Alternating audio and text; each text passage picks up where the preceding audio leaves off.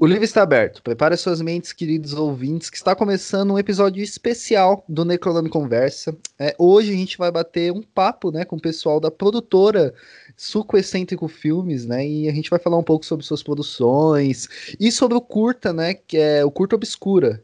E temos aqui comigo da casa a Michelle Henriques. Tudo bem, Michelle? Olá, gente, tudo bom? Essa é primeira pessoa que eu vou falar, ele também é da casa, que é o Matheus. Tudo bem, Matheus? Olá, tudo bem? Tudo bem aqui também. O Matheus, né, ele trabalhou com a direção do filme, né, e ele escreveu é, esse curta que a gente vai falar. Temos ele que trabalhou com a fotografia, que é o Rafael Ismael. Tudo bem, Rafael? Tudo bem. Olá. Bom, aqui também tem a Thay Marques, que trabalhou com a arte e edição. Tudo bem, Thay? Opa, tudo bem? Olá. Temos também a Duda, e este sobrenome que eu não consigo pronunciar, mas que ela foi. Ela trabalhou na produção de assistente de direção, é isso? Isso mesmo. Oi, pessoal. Olá. Bom, com a trilha sonora foi o Gui. Olá, Gui. E temos aqui também ela que foi a Laura do filme do Obscura, a Alessandra. Tudo bem, Alessandra? Oi, gente, tudo bem?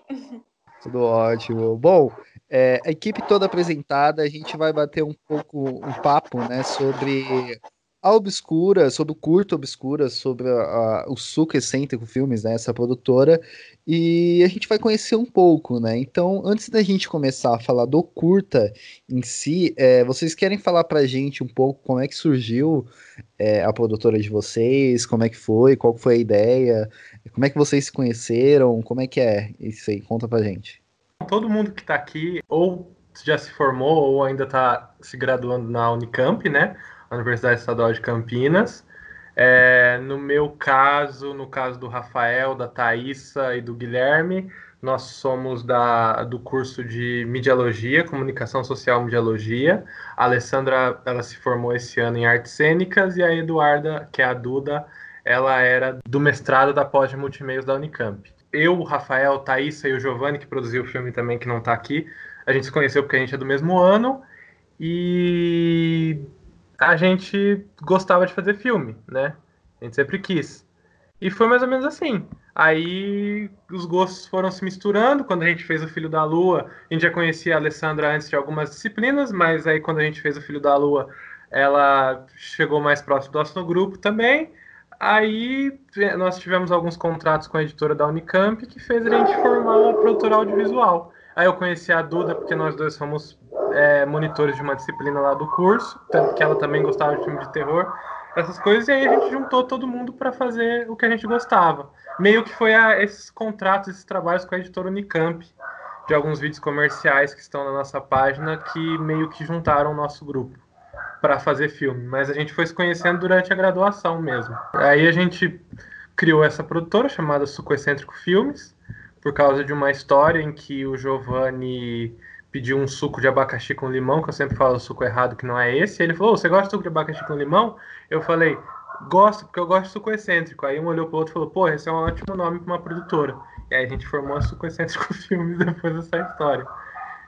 Melhor, melhor meio de achar um nome é do nada, né? Eu lembro que o nome do meu primeiro projeto, quando foi, quando eu fiz, entrei para esse mundo do podcast, assim, foi quando uma professora na, na graduação também, na, ela falou uma, uma palavra aleatória lá, que eu já nem lembro mais, e aí a gente achou a, o nome para a gente começar a fazer um podcast, mas é assim mesmo, é do nada, né, que vem as ideias. Foi, foi mais ou menos isso. A gente precisava de um nome para uma produtora e aí saiu disso daí. Bom, entendidos, né, como, como, como surgiu, né, essa, a produtora, é, vocês fizeram o Filho da Lua, né, pelo que vocês estavam comentando aqui agora, e tem agora o Curta Obscura, né, então como é que foi para vocês, assim, como é que começou essa ideia, né, é, como é que foi a concepção, né, de tudo isso, para vocês chegarem a este curta? Então, é, o Obscura ele surgiu em 2017 como trabalho final de uma disciplina de roteiro que a gente tinha com o professor Alfredo Supia. E ele surgiu de uma ideia muito banal também, assim como o nome da produtora. Na época a gente nem tinha produtora, foi em 2017, a gente estava no nosso segundo ano de graduação e a gente tinha que entregar esse trabalho final, a gente estava sem ideias. E aí a gente teve uma aula no laboratório de fotografia e quando desligaram as luzes, ligaram as luzes vermelhas, o Guilherme, Henrique, que é o outro rapaz que trabalha com a gente, nosso amigo também, falou: Nossa, um filme de terror aqui dentro ia ser legal, hein? Depois disso, eu falei: Tá, beleza. Como eu gostava da parte da criação, eu sempre fui do criativo, todos os nossos trabalhos, falei: Não, beleza, vou atrás de elaborar um roteiro disso aí, porque é uma puta ideia um filme no laboratório de fotografia. E na época eu não gostava de filme de terror. Eu não entendia nada de filme de terror, eu não sabia falar sobre filme de terror, eu não assistia filme de terror, tinha medo de filme de terror, tinha preconceito com filme de terror, porque eu achava que era, tudo era a mesma coisa. Tanto que se eu voltasse no passado e visse aquele rapaz falando daquilo de filme de terror, eu provavelmente bateria nele. Mas eu falei, não, beleza, eu gosto de jogos de terror, eu acho que eu tenho alguma referência, eu vou escrever. Eu funciono de uma forma muito estranha, porque o Obscura, eu sonhei com o Obscura no dia que o Guilherme falou isso. Eu acordei, era um final de semana, de uma sexta para um sábado, e aí eu acordei com o filme todo na minha cabeça. Falei, não, beleza, a gente pode fazer o filme assim, assim, assado, esse é o roteiro e tal. Escrevi, mandei para Thaísa, que a Thaísa sempre foi a que apoiou minhas ideias lá, ela sempre estava ali, é, pilhando. E aí depois mandei para o Rafael, quando o roteiro começou a crescer e tal. O Supia leu, ele gostou bastante. É, eu tô falando do Super porque eu acho que as, eu tô falando o nome dele como se fosse a pessoa, porque eu acho que a galera até conhece ele, porque ele é ele trabalha muito com ficção científica na nossa área de na parte de acadêmica e ele também foi curador do Cinefantasy ano passado. Então, ele leu o roteiro, ele gostou, ele apoiou a gente e ele até deu o contato do Joel Caetano, da RZP, para a gente falar com ele, para ele dar umas dicas para a gente. O Joel deu muitas dicas para a gente em relação ao Obscura. E depois, e é assim surgiu o primeiro roteiro. Só que eu gosto sempre de frisar bem que o primeiro roteiro do Obscura é muito diferente do roteiro final que está agora. Ele foi fruto de uma construção que durou mais ou menos, foi de 2017 até o dia da produção dele. Então foi dois anos e meio que esse filme foi escrito. Ele foi reescrito nove vezes, esse curta. A primeira versão dele eu sempre gosto de falar que é muito ruim. É muito ruim. É feita por uma pessoa que não tem referências daquilo que ele está escrevendo no roteiro. E até é isso que eu falo. Quando é hoje em dia, quando eu quero escrever um roteiro, eu sempre pesquiso muito sobre o que eu estou falando, sobre o que eu quero falar, principalmente sobre o gênero. A gente tentou realizar o filme em 2017, mandamos para um edital, só que a gente não foi aceito porque por vários motivos, a gente ainda estava aprendendo a escrever editais, não foi o suficiente, e aí o filme entrou na gaveta. A primeira versão, essa versão ruim, que eu achava ótima, achava maravilhoso. Aí, em 2018, no começo de 2018, o Giovanni falou: Vamos fazer o Obscura? A primeira resposta que eu dei foi não, porque eu não queria fazer o Obscura. Eu já tinha tido algumas experiências com cinema, apesar de ser uma coisa que eu queria fazer, não tinham sido boas e eu não estava muito animado para fazer filmes ou dirigir filmes na época. E aí depois ele falou: Não, vamos fazer. A Thaísa também estava próxima, ela animou, o Rafael também animou. Eu falei: Tá, a gente vai fazer. Só que a partir de agora eu quero fazer esse filme direito, porque eu acho que ele tem um potencial mas eu quero assistir filmes de terror, eu quero, é, eu quero me liberar desse preconceito que eu tinha com filmes de terror e eu quero fazer um filme bom, então, eu quero reescrever ele. E aí, eu, a Thaís e o Rafael, nessa época, isso em 2018, no começo de 2018, a gente assistiu vários filmes de terror. Vários, vários. Que aí foram surgindo as ideias para minha próxima reescrita do filme. É, foram várias conversas também eu gosto sempre de frisar que eu escrevi o roteiro, mas eu não estava sozinho. Todos esses aqui que estão na chamada e os que não estão foram muito importantes para a construção final do filme. Todos eles deram ideias, algumas eu aceitei, outras a gente reformulou. Apesar da escrita do roteiro levar o nome de uma pessoa, é, é, sempre bom essa pessoa ouvir as pessoas que estão em volta dela. O Obscura é fruto nosso, sabe? É uma criação que, ainda bem que eles estavam do meu lado na hora de escrever. Aí a gente assistiu todos esses filmes de terror, eu comecei a pensar em reescrever o filme, mas eu ainda não tinha segurança de que eu sabia dirigir um filme. A gente teve a oportunidade de dirigir um filme que foi na, em outra disciplina do, do nosso professor chamado Pedro, que era de direção de atores.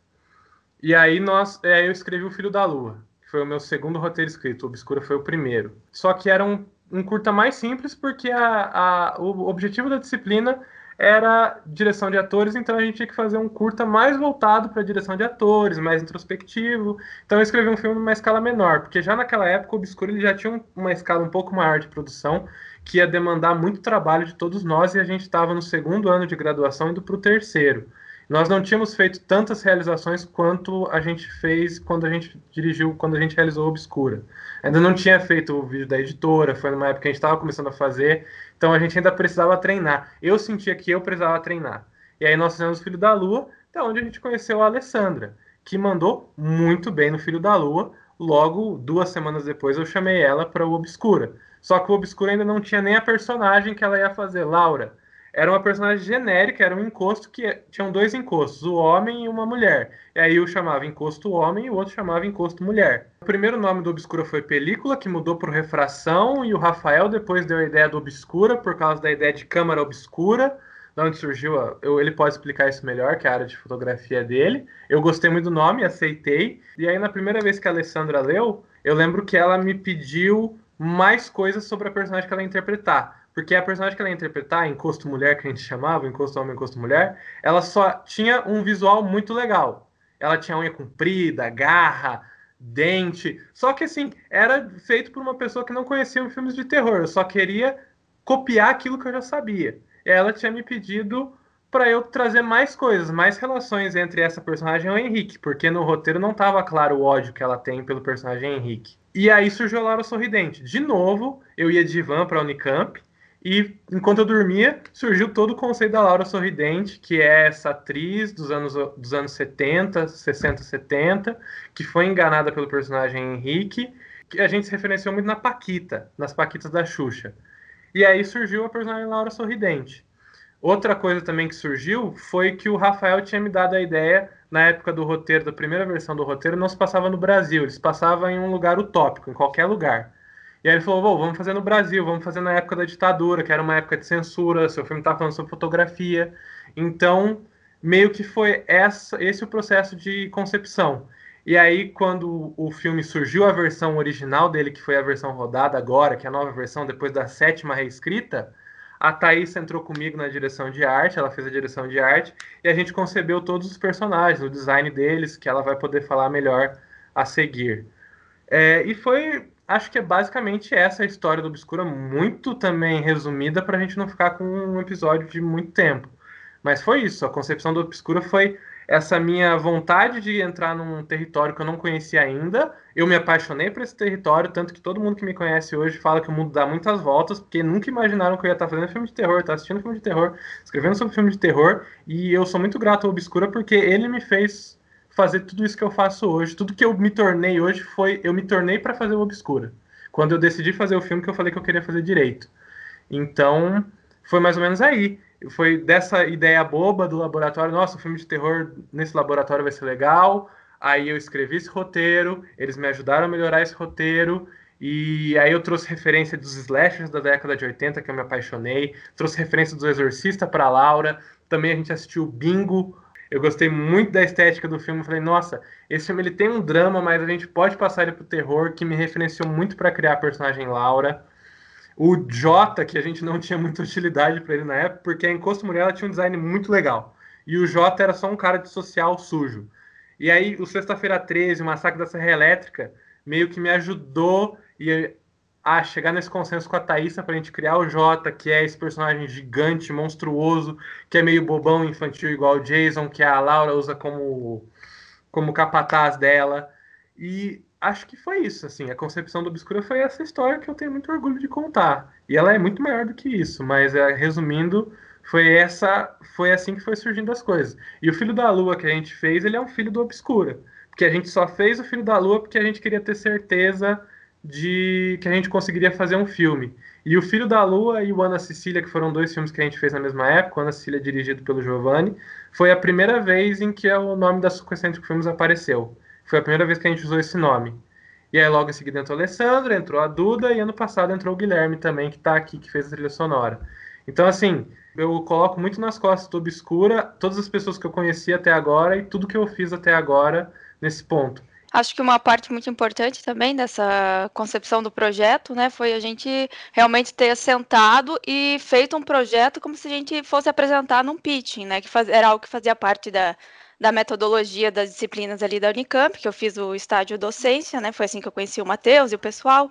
E daí tinha a disciplina de planejamento e produção de produtos audiovisuais e tinha a disciplina de projeto de cinema. E o professor dessa disciplina, ele tem um, ele traz um viés bem mercadológico assim, na produção dos curtas-metragens, né? Que realmente a gente está tentando fazer um produto, né? A gente quer tentar, enfim, o objetivo, acho, de quem está estudando ali é construir uma profissão em torno disso e, e conseguir ganhar dinheiro, né? Então, acho que que a partir dessa, dessa visão e de elaborar um projeto pensando toda a bíblia de conteúdo, todo o tratamento de direção, né, que cada departamento vai ter, as referências, colocar tudo no papel, o plano de financiamento, um plano de distribuição, tudo isso também contribuiu muito, né, para a gente chegar no, no resultado final e para desenvolver as várias etapas, né, da produção. O que ajudou muito a gente também foi toda a base teórica que a gente teve ao longo do curso, né. A mediologia foi um excelente cursinho para a gente obter uma base teórica tanto no sentido do horror, como no sentido de outras é, teorias formais que a gente teve ao longo do, do curso. Então, a gente viu muito filme, a gente leu muito a respeito do que a gente queria falar, a gente teve contato com o cinema brasileiro, que é, muitas vezes passa muito batido por grande parte da população. Então, por exemplo, tem os filmes da Juliana Rhodes que a gente teve. É, eu trabalhei particularmente num set de filmagem com um dos maiores é, criadores de efeitos especiais, que é o Armando Fonseca, e, e, assim vai, né? Então, eu acho que toda essa base teórica que o curso deu também para gente foi de uma, um enorme apoio, uma enorme ajuda é, para a gente conseguir alavancar o nosso produto, o Obscura, né?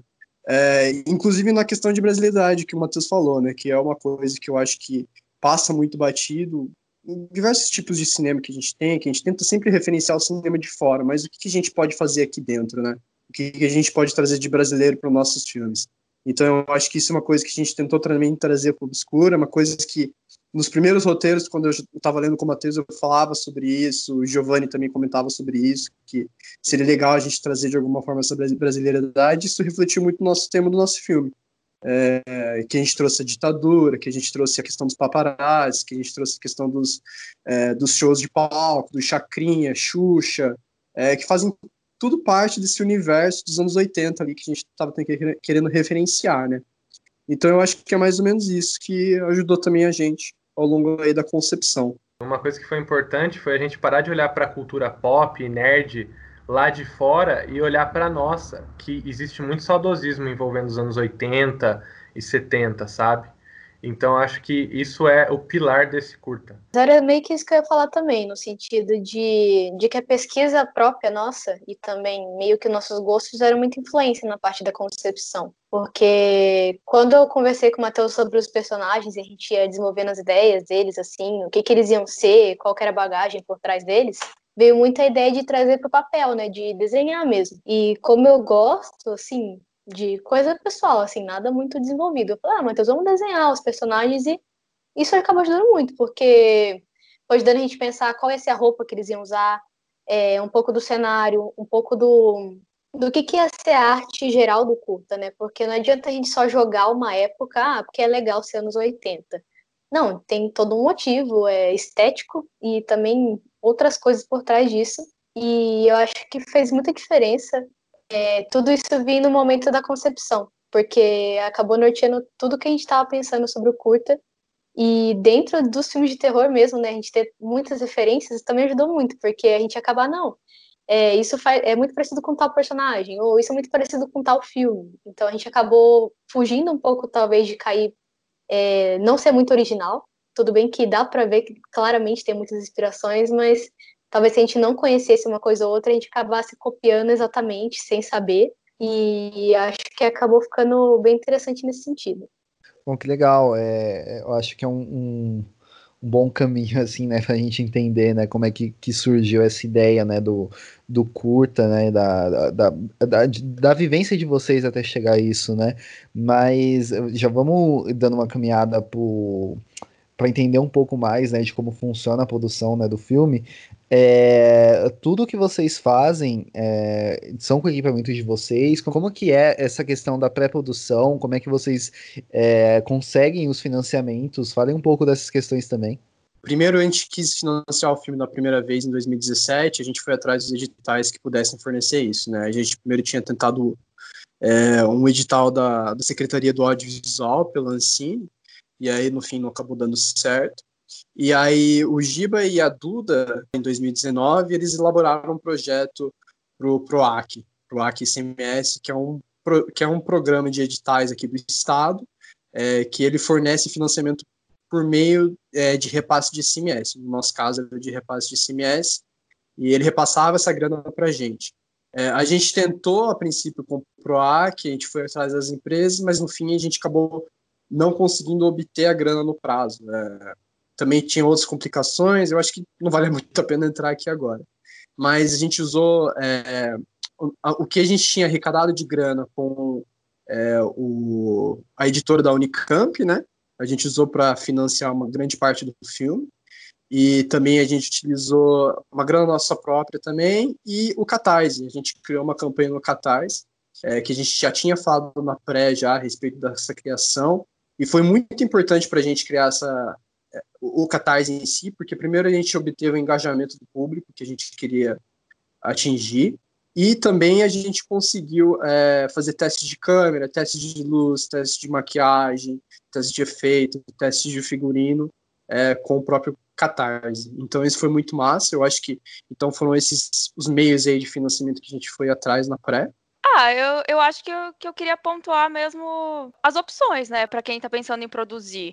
Tem essa lei de incentivo aqui estadual, que é a do PROAC ICMS, tem a, a lei de cultura também federal, né, que era, era a lei Rouanet, né, agora é só lei de incentivo à cultura, mas o PROAC a gente tentou por meio do ICMS que que ele é redirecionamento de imposto, né? Só que além de ter o projeto aprovado, a gente teve o nosso projeto aprovado, você precisa captar com as empresas, né? Precisa uh, conseguir apoiadores, patrocinadores. Mas tem também o PROAC editais, que na verdade era nossa nosso desejo era participar de um PROAC edital, só que devido ao ao curto prazo que a gente tinha, os editais não abriram em tempo hábil para a gente conseguir finalizar a produção, não ia dar certo. Daí a gente resolveu tentar com o ICMS, mas também é algo que necessita bastante tempo né, de captação e planejamento, e a gente precisava produzir no, no segundo semestre do ano passado, né, por causa do, da disciplina do, do, do, pessoal ali da Unicamp, da Mediologia, que o Obscura também estava ligado, então, ao projeto de cinema, né, deles, que é um dos TCCs do curso, digamos assim. Então, não conseguimos o PROAC SMS, a gente resolveu, então, fazer o, o Catarse, que é uma escolha interessante, mas que, para, claro, projetos de curta-metragem que não são projetos tão palpáveis, acaba sendo um pouco mais difícil de conseguir né, uh, chegar ao 100% da, da meta. Porque é bem diferente de campanhas, por exemplo, de livros e de produtos que tu realmente que o apoiador realmente compra, né, e vai, vai ter na sua casa. Curta-metragem, enfim, é um projeto de uma área um pouco mais, mais difícil de, de conseguir viabilizar, mas deu um resultado muito muito bom, a gente ficou bem feliz, conseguiu pagar várias, várias coisas, né? E produzimos também algumas recompensas bem legais, envolve bastante bastante empenho, né, de divulgação e de pensar realmente o projeto, a apresentação do projeto, mas valeu bastante a pena. Outro apoio que a gente conseguiu, que também foi crucial, foi o do Centro Técnico do Audiovisual, que é a CTAV, né, que é um órgão federal da Secretaria do Audiovisual, que ela concede, então, empréstimos de equipamentos, mas tem também editais de uh, processos seletivos de mixagem, também eles têm programa de apoio a mostras e festivais. Eu acho que foi algo que acrescentou muito no valor né, de produção, no valor cultural mesmo do nosso filme, porque os equipamentos eram excelentes e valeu muito a pena conseguir esse apoio. Acho que o CTAV foi extremamente importante para a gente, porque ele não só forneceu todo o equipamento nosso de câmera, como ele ofereceu também o, o equipamento de áudio, né? E assim, isso fez uma diferença gigantesca pra gente. A gente teve com, contato com muito equipamento assim é, do meio profissional mesmo, é, que a gente costuma usar em set de filmagem. A gente só teve dificuldade de ir atrás do equipamento de buscar, né? Retirar o equipamento e também de pagar o seguro do equipamento, que é uma exigência que a gente forneça o seguro para ter garantia de que a gente vai usar o equipamento certinho e tudo mais.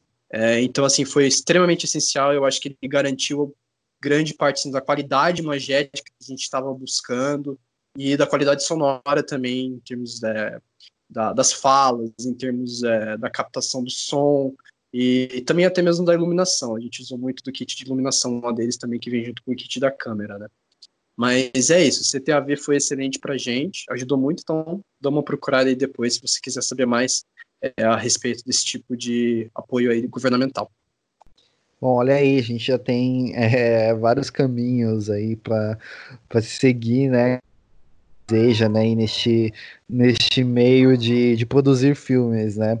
Mas já passando da pré-produção, né, e indo pro filme, né, em si, Matheus, ele falou um pouco da concepção dele do roteiro, né? É, como é que foi a criação, né? Então, Matheus, fala um pouco sobre isso e também as pessoas que foram é, mais responsáveis pela questão da, da concepção da arte. Eu acho que seria também já interessante já entrando nesse caminho, já para a gente já entender um pouco como é que foi é, essa ideia de vocês já terem né, o filme na cabeça de vocês e como isso foi indo a, até a construção dele de fato. Então, converse, com, comentem um pouco com a gente sobre isso. Eu acho que o principal foi o tempo. A gente deu muito tempo para fazer as coisas direitinho, sabe? Porque a gente meio que separou o filme em várias em várias categorias quando a gente pegava o roteiro. A gente teve a temática dele, que é justamente sobre a temática dele envolvendo o local, que era um fotógrafo que revela fotos. E aí dentro disso tinha o Henrique, que trabalhava como fotógrafo paparazzi e a personalidade dele era uma personalidade meio podre, porque ele revelava segredos de celebridades e políticos. E aí, a partir disso, a gente demorou, a gente ficou um tempo trabalhando no Henrique. Tanto que o Henrique foi o personagem que eu mais reescrevi e mais que eu precisei de ajuda de todo mundo, porque ele nunca ficava interessante. Porque era uma dificuldade. Como transformar um personagem tão mau caráter quanto o Henrique e interessante. Ele também não poderia ser. Ele tinha vários limites para ele, sabe? É... Então tinha, teve essa separação e aí isso meio que separando por personagens. Aí tinha a Laura. É, eu concebi todo um passado com a todo um passado da Laura para chegar nela. É... E consequentemente também o Jota. Então teve o tempo, né, construindo todos esses personagens.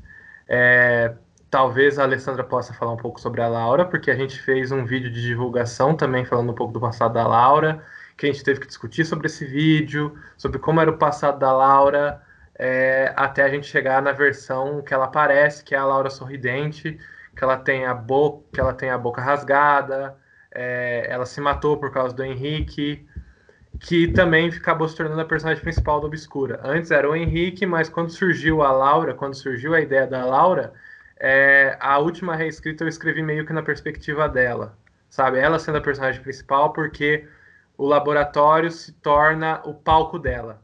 Começa como um laboratório de fotografia e no final é um palco de um show.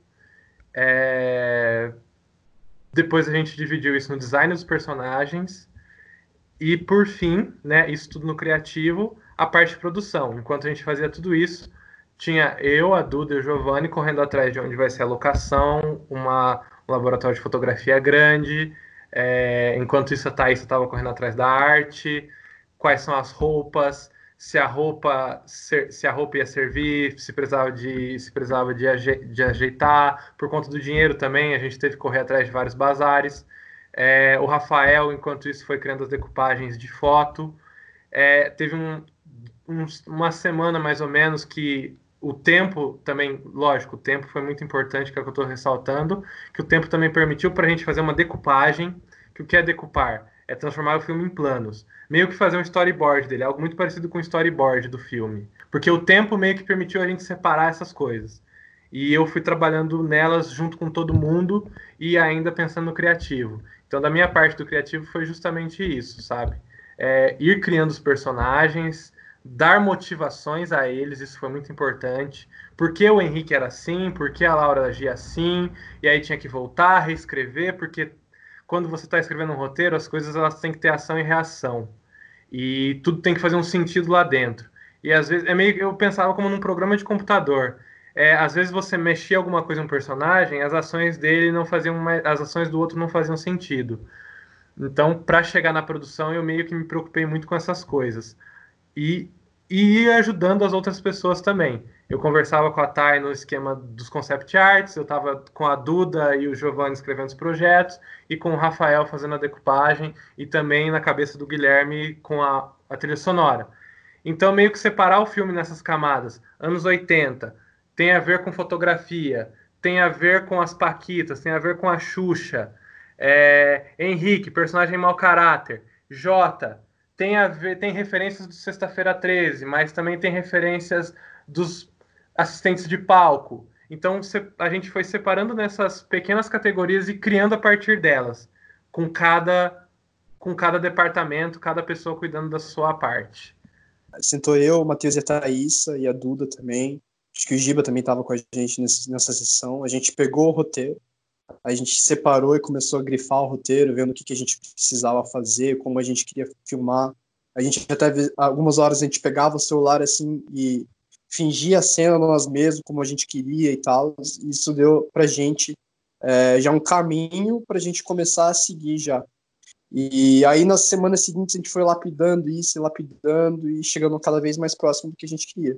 E então quando você vai chegar no set, é, basicamente o que você vai querer ter é, são as soluções. Você não quer começar a ter problema, você já quer ter as soluções na mão. Então era isso mais ou menos que, que cada departamento ali estava fazendo, é, principalmente eu na parte da câmera, na parte da decupagem.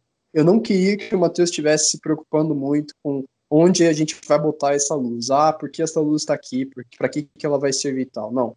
Esse é o meu papel, essa é a minha função. É claro que tem que estar tá tudo bonito para ele, tem que estar tá tudo sensacional, show de bola.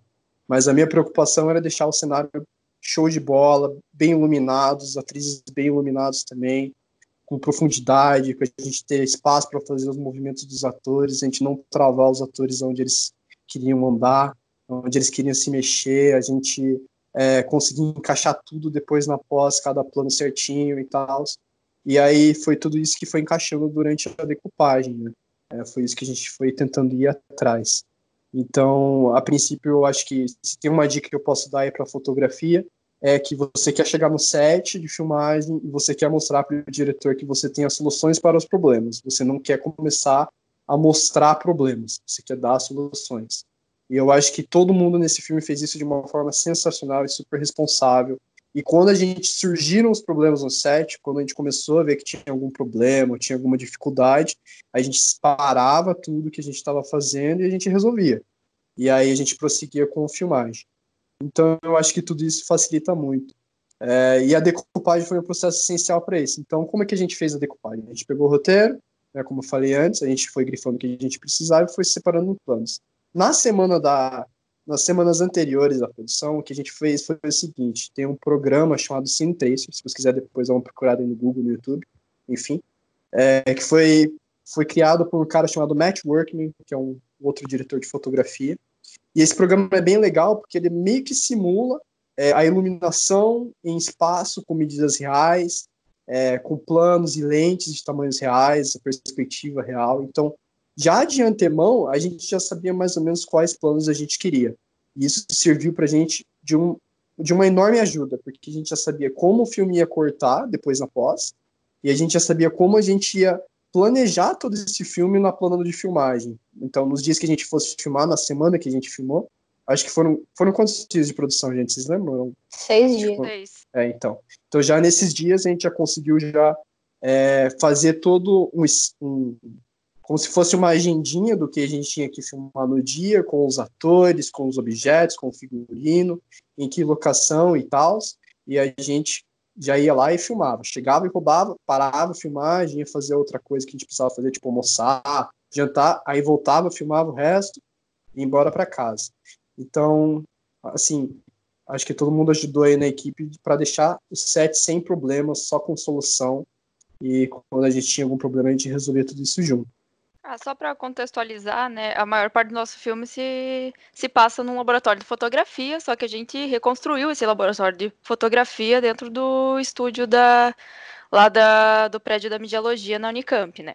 Não foi uma decisão nada fácil. A gente tinha um laboratório de fotografia, só que ele não ia permitir né, a movimentação da câmera e, e uma diversidade de planos tão grande né, que fosse uh, aguentar, né, não ficar cansativo o filme inteiro.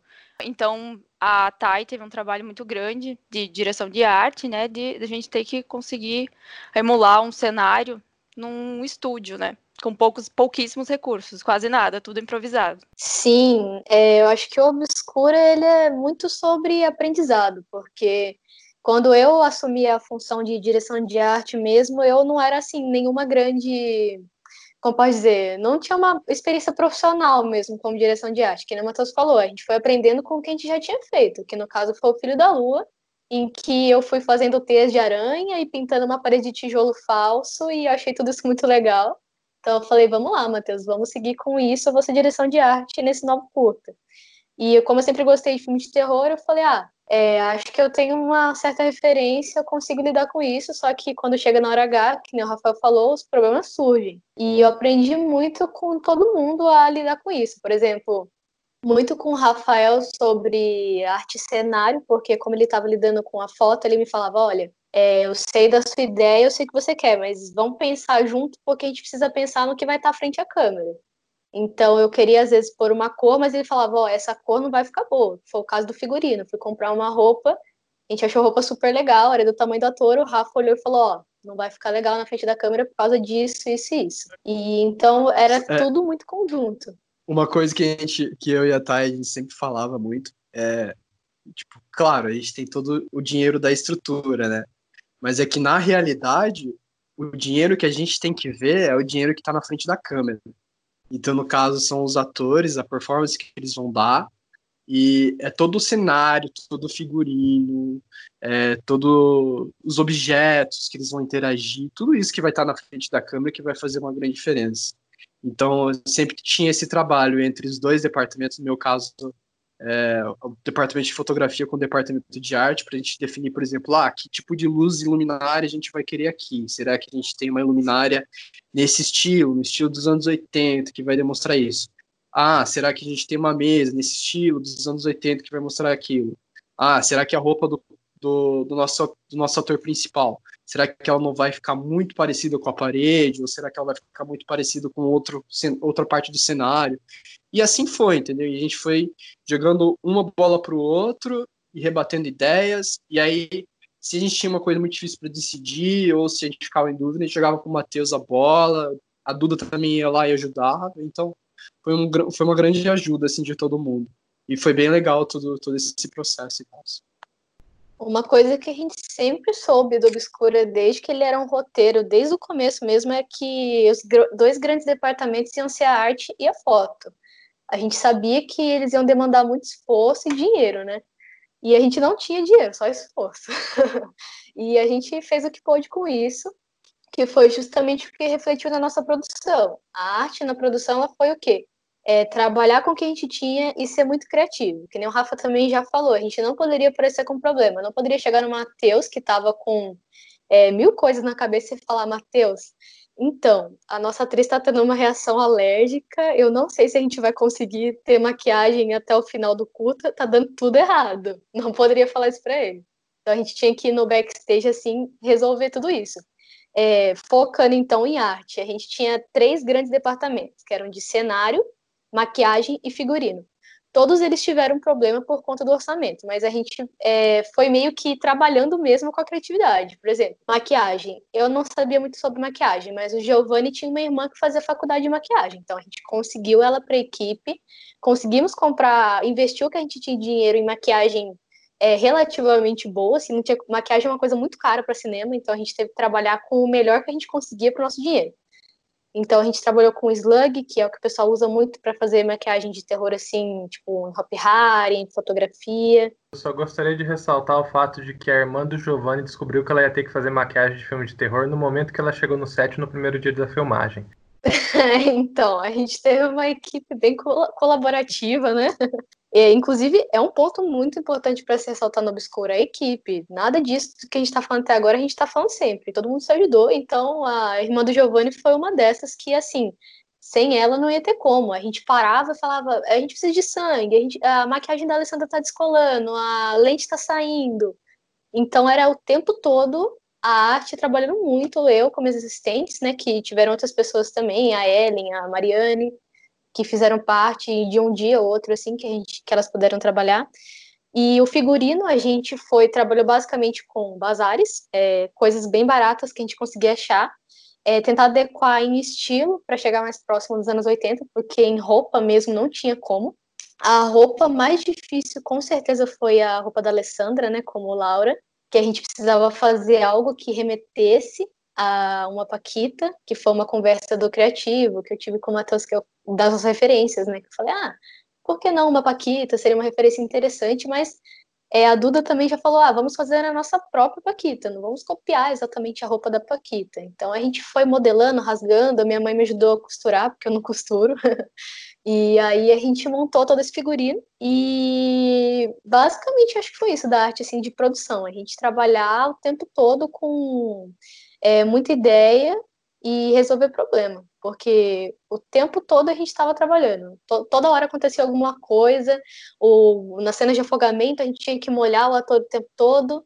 É, acho que a Alessandra vai poder falar melhor, é claro, da, das, da parte dela com a maquiagem que foi bem complexa, porque a gente foi descobrindo ao longo do curta mesmo que a maquiagem ela não era exatamente uma maquiagem que ia ajudar é, muito nas condições que a gente estava, porque com o suor e com a água, ela ia descolando, e iam acontecendo esses pequenos contratempos, né? Que a gente não gostava de chamar de problema no set. Sim, eu não sabia nem como começar a falar, porque é tanta coisa e eu gosto de ouvir vocês falarem primeiro. Mas uma coisa que a Thay destacou agora, os outros também destacaram, mas é a importância do processo artístico ser colaborativo, porque sempre é. A gente precisa tanto um do outro, tanto para fazer o seu trabalho individual, vou começar um pouquinho falando sobre as referências que, que o Matheus já tinha falado, né?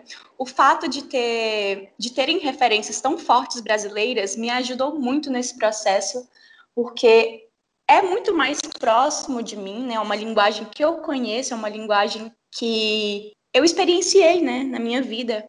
Então, quando eu começo um processo criativo, eu gosto muito de me aprofundar no roteiro e nas referências, busco as minhas referências também, mas o roteiro eu também vou instigando, vou instigando, né? Eu ia fazendo muitas perguntas para o Matheus.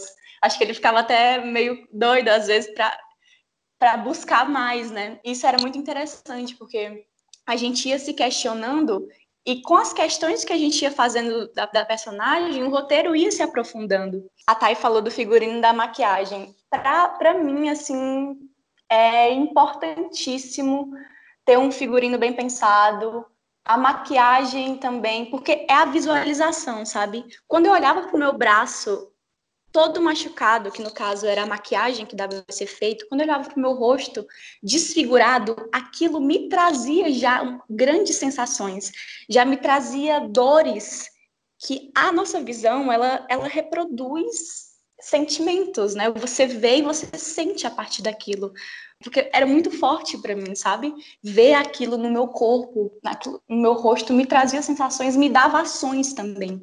O trabalho do ator é muito voltado às ações físicas. Então, como eu posso modificar esse espaço? Como eu posso modificar a relação com outro ator em cena? E isso entra também no trabalho da câmera, né? Porque no final das contas a gente está fazendo tudo para a câmera, que é o espectador. Então, é muita energia que, que, que, envolve, e essa energia tem que ser direcionada para a câmera, e o ator tem que estar muito junto com o câmera, né? no caso foi o Rafa. É uma dança, né? Era tudo uma dança, era uma sintonia. E como a gente tinha pouco tempo, a gente quase não ensaiou, a gente já ter conversado muito e se conhecer tão bem, né? Todo mundo já estava se conhecendo tão bem, que as coisas iam fluindo com mais facilidade. Mesmo que viessem, viessem os problemas, a gente conseguia improvisar e deixar com que o filme fluísse, sabe? As gravações fluíssem. Mas foi, foi muito, muito bom para mim, foi muito rico como atriz também. Eu sou muito esquemática, sabe? Na, na hora de pesquisar um personagem, eu gosto muito do texto, eu gosto muito de detalhar tudo. E eu percebi que a equipe, o Matheus, enfim, os outros atores, também entraram nessa de, de estudar o que já estava escrito, sabe? De dividir tudo certinho, de entender cada pensamento, de entender cada ação, para que tudo fosse muito importante, de certo modo, para que a gente pudesse se apropriar e virar nosso de verdade, sabe? Porque eu acho que, que tá tudo nos detalhes. É, Alessandra, é, você já falou um pouco aí como é que foi a, a sua experiência né, com com fazendo essa personagem, né? É, você já tinha trabalhado em alguma outra produção assim de, de filmes de terror ou algo do tipo? Como é que foi é, se deparar com esta personagem que você fez? eu já tinha trabalhado no Filho da Lua, que foi o anterior que o Matheus já falou, e também em outro, eu sou de Teresina, no Piauí, e lá a gente já, eu tenho um outro grupo também de cinema, e a gente já tinha gravado um curta de terror. E a atmosfera é muito importante, né? Uma coisa que, que vai além do próprio estudo é a própria energia do set de filmagem, como as pessoas se mantêm em concentração, eu vejo muito como uma situação de confiança, sabe? A gente está todo mundo ali junto para criar aquela atmosfera, porque filme de terror é isso, é a atmosfera, né? Tem que ter a música, tem que ter o, o sombrio da coisa. E para mim, eu gosto muito disso, sabe? Gosto muito de lidar com isso. Falando em atmosfera, eu acho que é um ótimo gancho para o Gui, né? Falar sobre a, a construção da, da trilha sonora do, do filme. Ah, sim, com certeza. É, bom, desde o começo, quando o, o Matheus falou para mim, né, que eu ia, se eu podia, né, fazer a trilha do filme, eu já fiquei meio assim, porque para mim ia ser um desafio muito grande, sabe? Porque eu nunca tinha feito uma produção desse tamanho assim. Eu só tinha feito algumas é, trilhas para jogos e para um outro curta, mas bem pequeno mesmo, né? Tipo, um curta de cinco minutos, então eu não tive que me focar tanto assim, sabe? Para esses outros curtas também eu tive que. Outros curtas, outras produções, eu tive que mudar todo o meu pensamento, assim, porque, por exemplo, quando eu vou fazer uma trilha, eu tenho que pensar no que é, eu quero passar através daquela trilha. É, eu tenho que estudar o gênero também, né? Então, para produção do Obscura, eu tive que pensar como que eu ia atingir a estética dos anos 80, né? Quais sons que eu iria usar.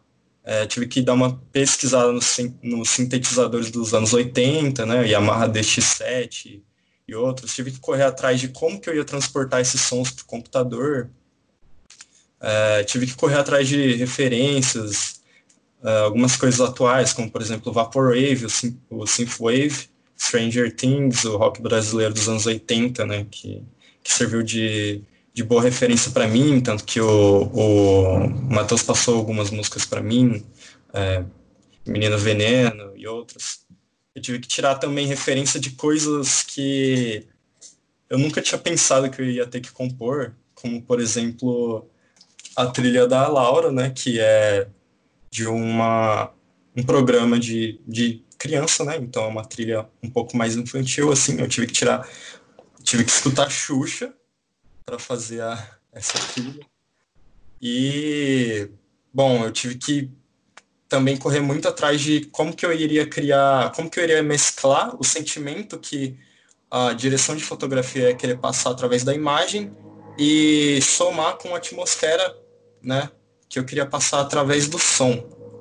Então, eu tive que correr atrás é, de plugins, de programas que iriam me ajudar muito a, a como criar esse suspense, né? Então, conseguir ali achar algumas ferramentas, né, para criar isso. Foi um desafio, né? Tive que desembolsar algum dinheiro para comprar alguns equipamentos para mim também, que são bem úteis e vão continuar sendo úteis, né, com certeza corri atrás também de algumas referências de outros filmes de terror, né? Como, por exemplo, é, tem uma, um tema que chama Daisy Ray, que, que tá bem presente em outros filmes de terror, que é basicamente uma melodia que faz...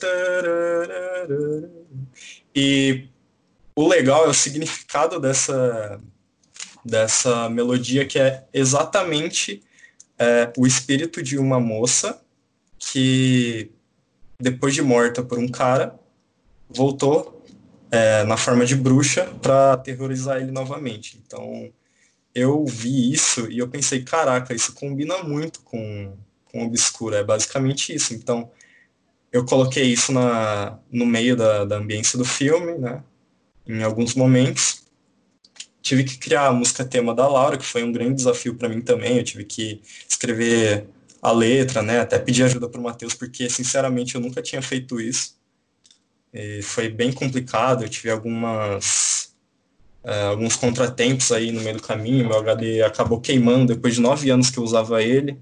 tive que trocar ele, é, quase perdi todos os projetos da trilha, fiz umas gambiarras aí para recuperar, refiz boa parte das músicas depois, tive que fazer a música do circo também, que é outra coisa que foi um desafio para mim, né, tanto na mixagem, né, porque eu tinha que simular um ambiente, o ambiente do circo, tive que, eu nunca tinha feito isso, então tive que dar uma pesquisada e, e ter algumas ideias, né, também, não, não só não só pesquisar para fazer isso e correr atrás dos instrumentos também, né? Peguei os instrumentos dos anos 80 e mesclei mixei para ficar com, com a característica de um circo daquela época, né? Que eu julguei ser daquela época, né? Também peguei algumas referências. Para a música do laboratório do, do Henrique, eu peguei referência da Dança Macabre, que eu que o Matheus me passou, né? Eu dei uma ouvida, gostei bastante da música, continuei ouvindo por um tempo, né?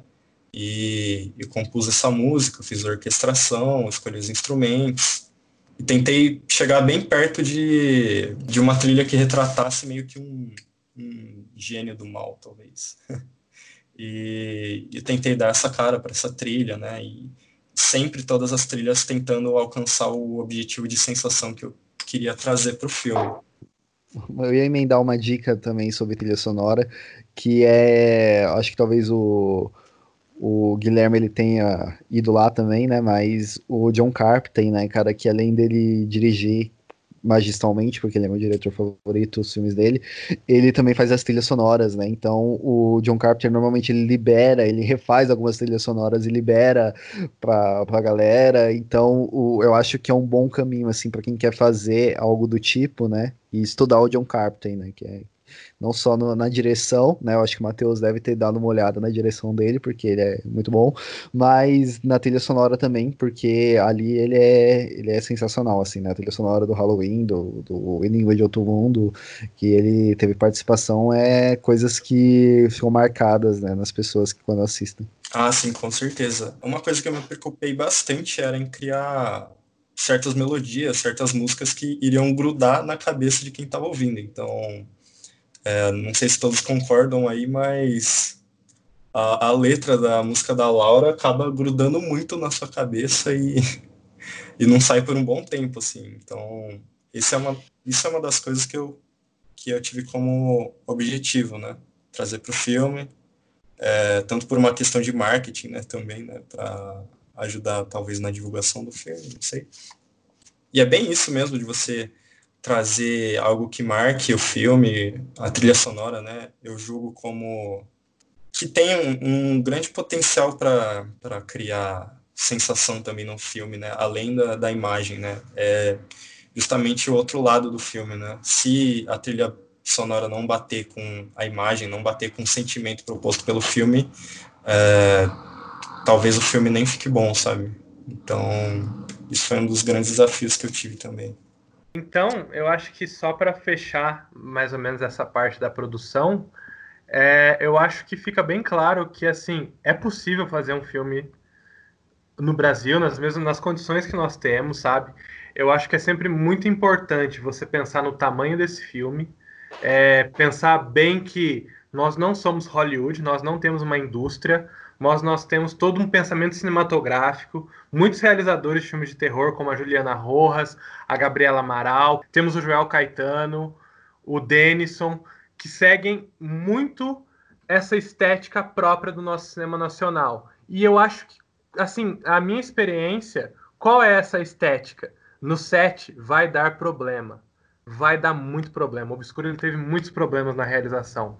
Mas é muito uma questão igual o Rafael falou vamos trazer as soluções para os problemas que a gente já sabe que vão acontecer e vamos nos preparar para aqueles que a gente nem imagina que vão acontecer. Acho que começa o filme começa sendo desenvolvido na equipe, uma equipe que traz soluções para problemas e sabe muito bem espaçar, é, espaçar cada, cada departamento, deixar cada departamento trabalhar. Na hora vai dar problema de que não é um laboratório de fotografia gigantesco. Esse foi um dos problemas que a gente teve. Então, como a gente faz para filmar no estúdio da Unicamp com parede branca que fica ruim na fotografia? Nossa, a gente planejou ter 10 horas para essa filmagem, mas por problemas de que o prédio vai ser fechado, etc., a gente tem 5 horas. Então, como a gente pode cortar? Vamos filmar em cobertura? O que é filmar em cobertura? É fazer a mesma cena, várias, uma cena, um, um trecho muito maior, em plano sequência, em vários, em vários enquadramentos diferentes para a gente ter opção na edição. Sabe, muitas cenas a gente cortou na hora do filme, a gente redecupou o filme, sabe, muito driblando esse problema de orçamento. Eu acho que a vontade de fazer o filme tem que ser muito maior do que qualquer outro problema, porque essa foi a nossa, essa foi a nossa ideologia, sabe? A gente queria fazer o filme e todos os problemas que apareciam a gente falava, tudo bem, não vai ser do jeito que a gente quer, mas como a gente pode fazer isso tão bom assim? Eu acho que não só nos nossos, não só nos filmes da Suco Excêntrico, isso é muito comum no cinema nacional, nos curtas-metragens. E é por isso a gente, é por isso eu vou fazer aqui uma propaganda desses outros diretores e diretoras que eu já falei aqui, que é por isso que é muito importante a gente assistir esses filmes. Porque foi assistindo esses filmes que eu descobri outras formas de filmar cenas que eu queria, mas que talvez eram grandiosas demais e do jeito que a gente filmou é tão potente ou até mais do que de um jeito tão expositivo, sabe? Então, assim, muitas respostas das nossas perguntas, quando a gente quer fazer um filme aqui no Brasil, estão nos próprios filmes que já foram feitos aqui dentro. Porque essas diretoras, esses diretores já passaram pelos mesmos problemas. Só que o incomum deles é que todos eles tinham essa vontade de fazer esses filmes, sabe? Fazer filmes é resolver problemas. E o Obscura foi isso, uma resolução muito grande de problemas para que existisse um produto. E é, acho que é essa a grande mensagem que eu gostaria de deixar durante para essa parte da produção do filme. Ah, e a gente não pode resolver problemas sem contar com uma equipe, né? Então eu gostaria de agradecer a minha equipe, a minha foquista, a Gabi Respache. Assim, ela foi responsável por todo o foco do filme. É... Para quem não tem muita noção assim de cinema, o foco é uma coisa extremamente importante. Geralmente a gente não usa uma câmera automática que faz o foco automático, o foco tem que ser feito manual. Então ela fez todo esse processo. O Jerônimo e o João, eles fizeram a segunda assistência de câmera, então eles trocaram trocavam as lentes da câmera, eles colocavam a câmera no tripé quando precisava, colocavam no meu ombro quando eu precisava. Então eu gostaria de agradecer o João Gabriel e o Jerônimo por darem toda essa ajuda aí é, na segunda assistência de câmera. E o Stefano também, que por acaso é o, o namorado da, da Duda, ele foi nosso logger, nosso GMA, então foi ele que é, descarregou todo o material que chegava da câmera, checava se estava tudo certinho, e, enfim, resolvia todos esses pepinos aí digitais para nossa, nossa câmera aí. Da, da parte do, do som, eu queria agradecer o Guilherme Henrique, e que fez aí grande parte aí do som, nosso, nosso amigão, assim, de verdade, não está aqui com a gente, mas ele estava junto com a gente ao longo do filme inteiro. Fica meu agradecimento, então, para todo mundo que participou aí da arte, vocês mesmos, que todo mundo sabe que a produção é, teve muita gente da direção aí ajudando a empurrar a mesa, então todo mundo se ajudou ali para montar cenário, é, procurar figurino. Ah, e claro também que os outros assistentes para além da arte, né? A Leodete que ajudou a gente com fazendo a comida, é, e muitas outras coisas que tinham que ser feitas na hora no set, junto com a Lígia Anjos, que fez basicamente produção de set pra gente, ela ajudava também com tudo que precisasse, é, levar comida para os atores, é, ajudar a preparar comida, ajudar a gente a levar as coisas de um cenário para outro. É, o Chimbinha também, que ajudou a gente a levar um monte de prateleira pesada aí. Todo mundo que participou de algum jeito da, da produção, acho que faz parte da equipe de algum jeito. A Gabriela, que foi nossa continuista também. Tem uma cena minha da Lídia que tava eu ali ali super suado, nojento, de ficar correndo com a câmera de 20 quilos nas costas, atrás da lei e tal. Aí a Lígia, nossa, nossa produtora de set, chegou assim pra mim e falou assim: deu uma água mesmo e falou assim: Rafa, água. Aí eu bebi, aí a gente continuou rodando. Então, assim, de verdade, foi um trabalho em equipe assim, enorme. Eu acho que isso que é cinema, sabe? Trabalho em equipe, resolver problema e fazer filme bom. É, só pra gente já encerrando, né? Michele, você que teve acesso ao filme, assim, você quer falar alguma coisa dele? Ah, eu só queria dizer que eu gostei bastante do filme. Eu até comentei com o Matheus, né, que eu gosto muito de ver homem lixo se fudendo, então o filme é perfeito para isso, né? E eu queria aproveitar e parabenizar todo mundo que trabalhou, porque ficou muito bacana.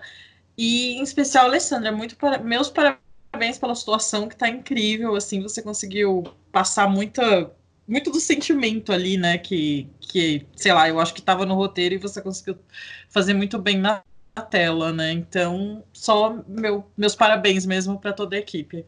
Bom, então é isso, né, gente? A gente deu vários caminhos aí que, que as pessoas que pretendem, né, fazer filmes no Brasil é, possam seguir, né, cara? Eu acho bem importante isso.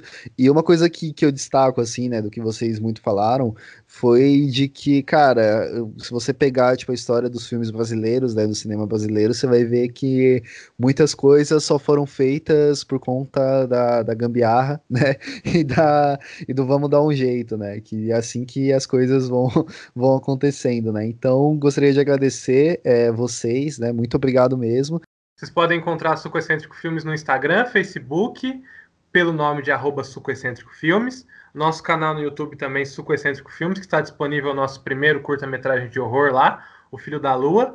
A minha rede social é Matheus Maltem M, que lá você vai ter os trabalhos do Suco Excêntrico, os trabalhos que eu estou fazendo com o Necronome Conversa e outras coisas. É, o Rafael é direção de fotografia. Se você quiser saber mais alguma coisa sobre mim, ou sobre direção de fotografia no geral, pode mandar uma mensagem lá no Rafael Ismael R no Instagram. Eu tô pelo Gmail também, rafaelismaelr.gmail.com. Só mandar uma, um alô lá, se vocês quiserem saber algo. Um abração aí. Bom, eu sou então a Thaísa, trabalho mais com. Eu trabalhei com direção de arte no Obscura, mas na verdade trabalho mais com pós-produção. Se vocês quiserem entrar em contato, conversar, alguma coisa, o meu Instagram é o design.tai. Eu sou o Guilherme, eu fiz a trilha sonora e quem se interessar pode me chamar no Facebook, é Guilherme Vieira Vian. Eu tenho também meu SoundCloud, que eu posto minhas trilhas lá também, se você quiser, é o mesmo nome. Se inscreve lá e se você curtir também, pode mandar mensagem que eu respondo. Sou a Duda, eu fiz a produção e a assistência de direção no Obscura, mas eu também trabalho com edição de vídeo. Você pode me achar nas redes sociais como Eduarda Wilhelm, é W-I-L-H-E-L-M. Além de produção, eu também eu também sou pesquisadora na área de exibição cinematográfica, então quem quiser dar uma pesquisadinha aí nos meus, meus artigos publicados e na minha dissertação, fiquem à vontade. Eu sou Alessandra Mata, trabalho como atriz e também como preparadora de elenco. Vocês podem me encontrar pelo Instagram. Foi um prazer participar do podcast. Um beijo. Então é isso, gente. É, a gente está encerrando aqui por aqui. Muito obrigado mesmo, né, pela participação de vocês e até a próxima semana, gente. Tchau.